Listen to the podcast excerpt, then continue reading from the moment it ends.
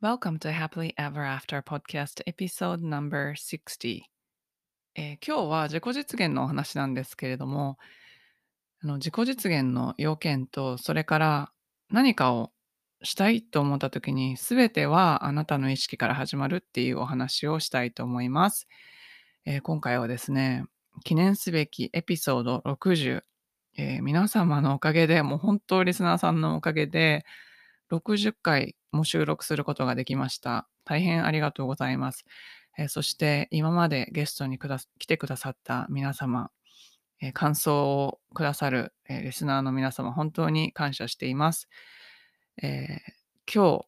60回収録している日になんとインスタグラムのフォロワーさんも1000人を超えました。これもすごく嬉しくて、あの、本当にありがとうございます。えインスタグラムの投稿も参考になってるって言われたらすごく励みになるし、いつも DM いただいたりとかコメントいただいたりするのがとても嬉しいし、あの、なん、なんと言うんですかね、まあ、まあ、お仕事っていうのもあるんですけど、もう普通にいろんな方々と交流することによって、こうお互いに世界が広がっていくっていう、その人間関係が広がっていくっていうのがすごくありがたいなと思っています。では最後までお聴きください。こんにちは。大人の女性がモヤモヤした現状から抜け出すお手伝いをしているファイナンシャルライフコーチのゆりです。このポッドキャストは自分の人生も良くしたいけど周りの世界も良くしたいと思っている女性のための番組です。ソロエピソードでは心理学や NLP マインドフルネスなどに基づいたマニアックな話をしています。どのように考えればモヤモヤから抜け出せるかといった話が中心です。インタビューエピソードでは世界で活躍する女性に今までどんなことを考えて生きてきたのかまたこれからどういう世界を作っていきたいのかというようなことをお聞きしています。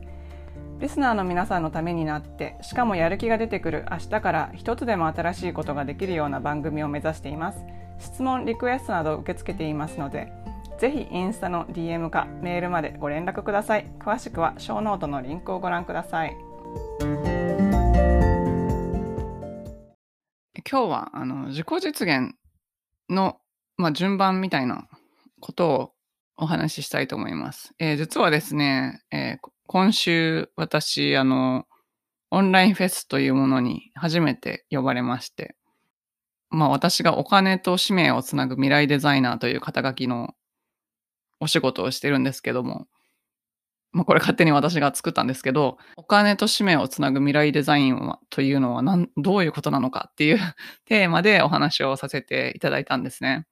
で、その中で、あの自己実現しながら世界を良くするっていうことをお話しさせていただいたんですけど、今回、ポッドキャストで、その自己実現しながら世界を良くするってどうするのかっていうお話をしたいと思います。えっと、まず、自己実現って何なのかっていうことなんですけど、まあ、自己実現の条件っていうのが私3つあると思ってて、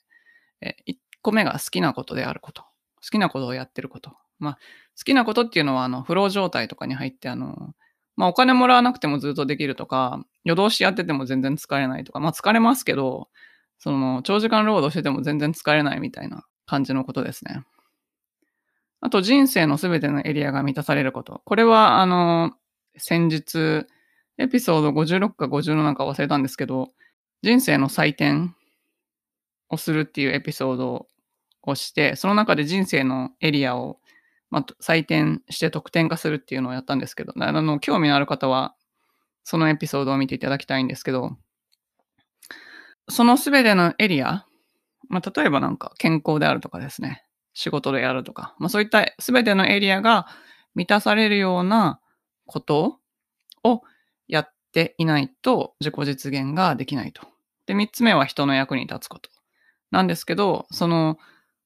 これって結局何が言いたいかというと、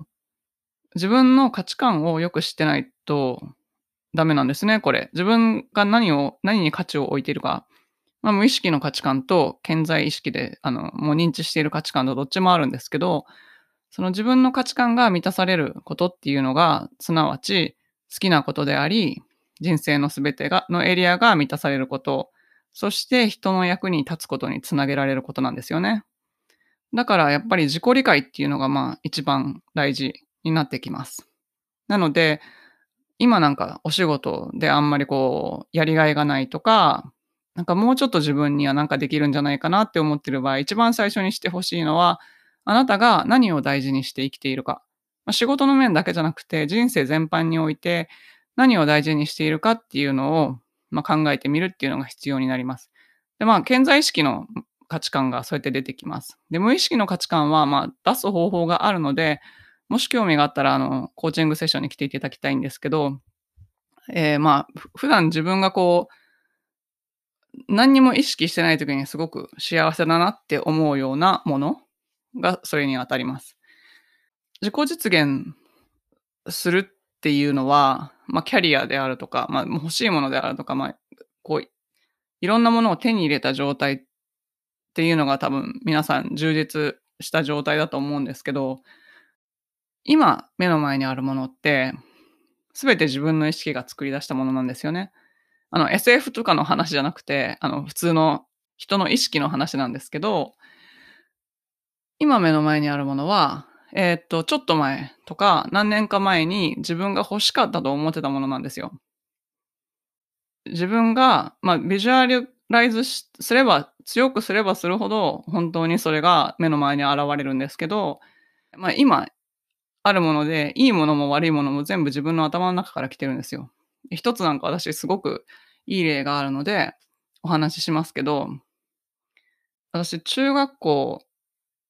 2、3年の時ですかね。なんか14歳か15歳ですよね。13歳、14歳。まあそ、そのあたりですかね。に、テレビで日本人女性がどっかの投資系銀行のバイスプレジデントとしてなんか密着取材を受けてたんですよね。で、えっと、彼女はニューヨークに住んでいて、で、すごいかっこいい、いい人だったんですよ。で、なんかバブルの時代だったからすごいスーツ着て、ハイヒール履いて、で、ニューヨークですごいいい会社で働いてて、で、それ見て私は、まあ、中学生で、地方の中学生ですよ。で、すごいかっこいいな、この人って思いながら見てて、それで、その当時からもう、なんかどっか外国で生活してみたいなぐらいの考えがあったんですけど、で、それで、そのドキュメンタリーとか密着番組を見ているうちに、彼女はなんか東京に出張できたんですよね。で、若い男の人二人連れて東京に出張に来て、なんか、道で、こう、タクシーとか言って あげてる、手を上げて、日本のあの、東京のタクシーを呼びつけて、外資系のオフィスに向かって、で、それでまた仕事してるのを密着してて、で、その後で、その彼女に対しての印象を同僚に聞いてるんですけど、その外資系の同僚の人は日本人なんですけど、その日本人の男の人が、当時の外資系といえば、あの、ウォール街のマイケル・ダグラスみたいにサスペンダーつけてるんですよ。で、まあ、スーツの上着脱いでサスペンダーついた状態で、彼女はどうのこうのっていう感想を述べてて、すごいなと思って、なんか私の知らない世界がここにあるみたいなのを思って、でも、私絶対これになるねんとか思ったんですよ、その時。私も絶対なんか将来こんな風になるねんって思ったんですよ。で、その、その、男の部下を二人連れてタクシー入ってて、サスペンダー男と仕事してるみたいなのがすごい脳裏に焼き付いたんですけど、えっと、それからですね、まあ、そこまで行くの簡単じゃなかったんですけど、まあ、その時中学生で、もうすっごい勉強したんですよ、英語を。とりあえず外国に行くんだったら英語だろうと思って、で、まあそういうところから始めて、20、な、何歳だったかな ?28 か29ぐらいですね。だからそれから10、まあ15年ぐらいは経ってますよね。後に、それと全く同じことが私の人生で起こったんですよ。すごくないですか？あの、まあ、アメリカの本社から日本の支社に出張したんですけど、えっと、若い男の部下二人連れて、タクシー ってやってるんですよ。私が東京で。そんで、今思い出してもすごい楽しいんですけど、それで、死者に着いたらサスペン、サスペンダー男がいるわけですよ。で、私はそのサスペンダーの方たちと一緒にお仕事をして、すごいと思って、私がなんか当時、ビジュアライズしてたことが全て目の前にあるって思ってめちゃめちゃ感動したんですけど、そういうことなんですよ。だから自分の、まあそれは私はテレビ見たから別に自分の頭の中で考えたわけじゃないんですけど、あ、こういう未来が欲しいって思ったら、本当になんかそれそのままが、まあそれそのままじゃなくて、それがちょっとなんか変わった形になるかもしれないけど、あの、諦めずに行動し続けたら本当に現れるんですよ、目の前に。あの、別に私サスペンダー男とか全然覚えてなかったんですけど、いたんですよ。だから、そう、そういうことなんですよ。なんか、なんか変な話になっちゃったんですけど、結局、自分が今持ってるもので嫌なものとかあるかもしれないけど、それって、なんか例えばですよ、お給料がすごい低い仕事をしてるとして、すごい嫌だなとか思うんですけど、でも実はその仕事に就く前は、なんか何でもいいから仕事が欲しいとか思ってた可能性もあるじゃないですか。まあ、ななんかの理由で今その、それ、それが手に入ってるんですよ。で、その、いいものだったとしても、なんか、あ、そうか、いいものっていうか、なんかもう、すごい当たり前のように受け取ってるもの。で、これよりももっといいものが欲しいなとか、例えば、なんかちょっと車が古くなってきて、あ、もっといい新車が買いたいとかいうものも、でもその車を買う前は、移動手段が欲しいとか思って買った車だったかもしれないじゃないですか。だから、時差があるんですよね。自分が望むものと、自分が望むものが目の前に現れるのって、だからさっきの私のあのサスペンダー男の例だと、15年ぐらいの日が、日数が経ってるんですよ。最初に私の頭の中にその、これが欲しいって思った時から。でも、時間が経っても諦めなければ現れるんですよ。で、その、例えば今私が持ってるものとか、もしかしたら先月欲しかったものかもしれないし、5年前に欲しかったものかもしれないし、または10年前に欲しかったものかもしれない。で、10年前に欲しかったものとかはもうなんか、ちょっと当たり前すぎて、こう、感謝できないものかもしれないけど、でも、すべて自分の意識から生まれてるって思ったら、なんかすごく、すべてのこと、目の前にあることに感謝できるなと思って、まあなんかちょっと話がずれてしまったんですけど、その、何か成し遂げたいこと、仕事でも何でも、みんな自分の外にあると思ってるんですけど、実は、一番最初は自分の意識から始まるんですよ。自分の意識に現れないものは外には出てこないんですね。で、その何かがしたい、今よりももっといいことがしたいっていう時に、何を最初にするかっていうと、自分の意識を拡張するんですよ。自分ができると思ってるリミットを超えたビジョンを描く。そこそこが自分の意識さえ拡張できれば、今見てるものよりももっといいものが目の前に現れるんですね。で、まあ私みたいに、本当に地方の昭和の学生だったんですけど、テレビとかで自分の見たこともない世界が現実にあるんだっていうことを知っただけでちょっと意識が拡張したじゃないですか。そういうちょっとしたきっかけでいいので、自分が夢見て今は手に入らないかもしれないけど、将来手に入るかもしれないっていうそのビジョンを広げるために自分のリミットを外すんですよ。そうすれば、絶対に欲しいって思ってるものが手に入るんですね。で、その欲しい未来が手に入る順番っていうのが、なんか前にもお話ししたかもしれないと思うんですけど、まずは自分のセルフイメージとかアイデンティティ。そこを、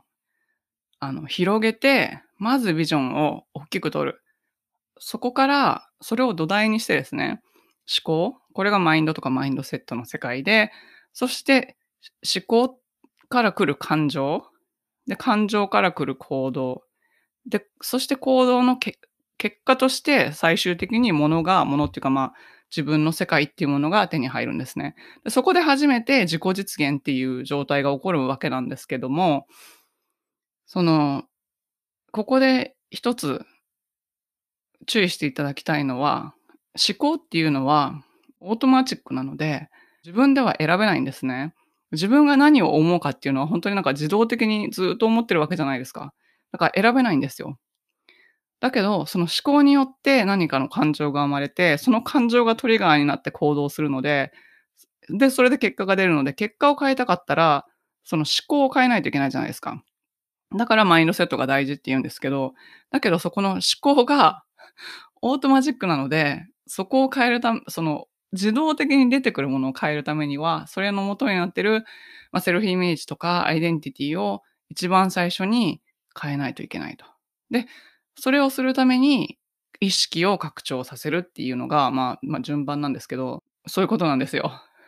で、まあ、それをすると必ず、えっと、自分のビジョンっていうのが広がるので、で、広がったビジョンっていうのは、今、見えている世界からすごく到達するのにはめちゃめちゃ遠い風に見えるし、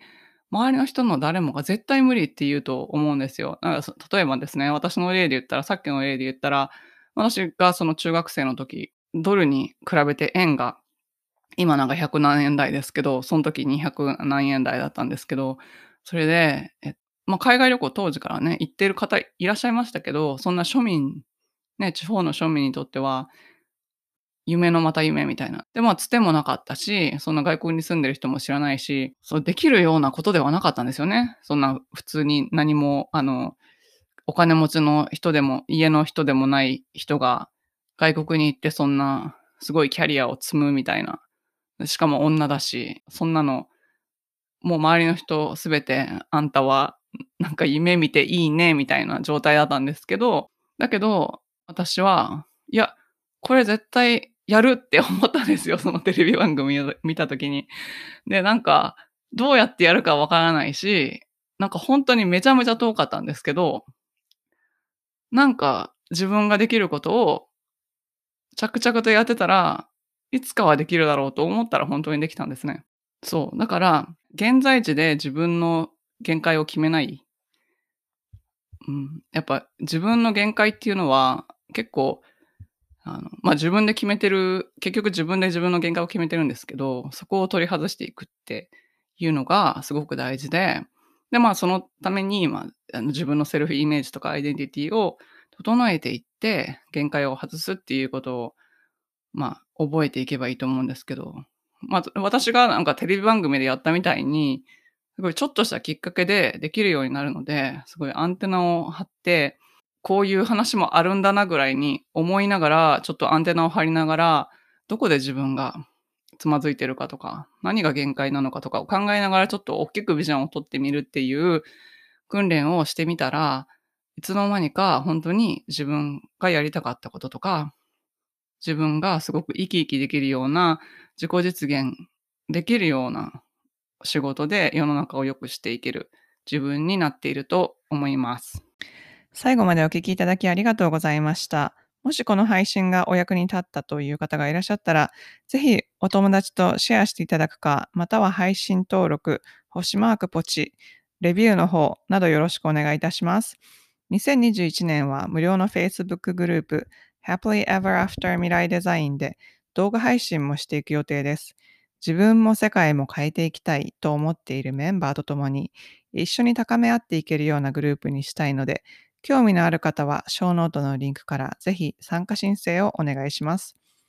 最短で結果を出す1ヶ月でセルフイメージが変わって夢を実現できる人になるコーチングセッションに興味のある方は、メールアドレス info at urid-media.com からメールまたはショーノートのリンクからお申し込みください。現在、もやもやからやりがいを探す20の質問ワークシートも無料ダウンロードプレゼント中です。これもショーノートにリンクがあります。